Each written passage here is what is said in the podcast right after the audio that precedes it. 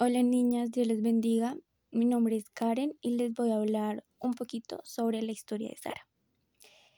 Amén. Sara, una mujer de fe con carácter fuerte que dejó todo por seguir a su esposo. Amén. Sara era una mujer estéril, pero Dios le dio una promesa a ella y a su esposo Abraham, la cual fue que su, descendencia sería tan numerosa como las estrellas del cielo. Amén. Tiempo después, Sara se ríe incrédulamente cuando a sus 90 años, ella escuchó a un ángel que le dijo a Abraham que ella quedaría embarazada. Sara se ríe incrédulamente porque ella piensa que a su edad ella ya no podía concebir un hijo. Sin embargo, ella queda embarazada y da luz al niño prometido, el cual llamaron Isaac. Amén. Con esto podemos ver que Sara es un ejemplo de mujer de fe ya que Sara por la fe pudo concebir y dar a, luz fuera de su edad. Esto pasa porque Sara es fiel a quien lo había prometido. Amén. Con esto sabemos que Dios es fiel a sus promesas.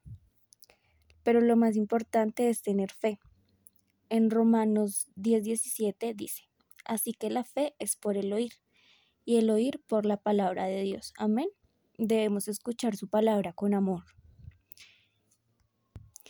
En Hebreos 11:6 dice, pero sin fe es imposible agradar a Dios, porque es necesario que el que se acerca a Dios crea que le hay y que es el galardonador de los que le buscan. Amén.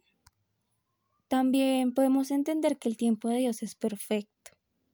Nada sucederá ni antes ni después todo tiene su tiempo y así se demore, Dios cumple sus promesas.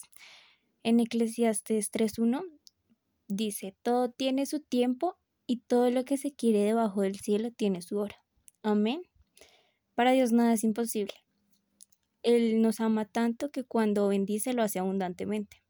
En Eclesiastes 16.14, en la nueva lengua actual dice, Dios premia la paciencia de los buenos y da a cada quien lo que merece. Amén. Espero esto sea de bendición para cada una de nosotras. Dios les bendiga.